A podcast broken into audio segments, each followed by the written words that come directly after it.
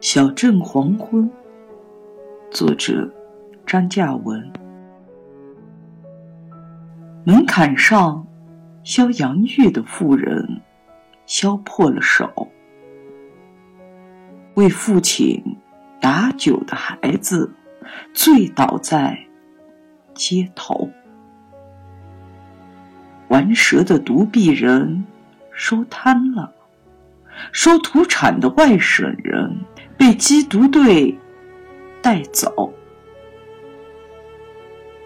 那个没考上学的姑娘追着一辆货车喊：“等等我！”一九九三年九月五日。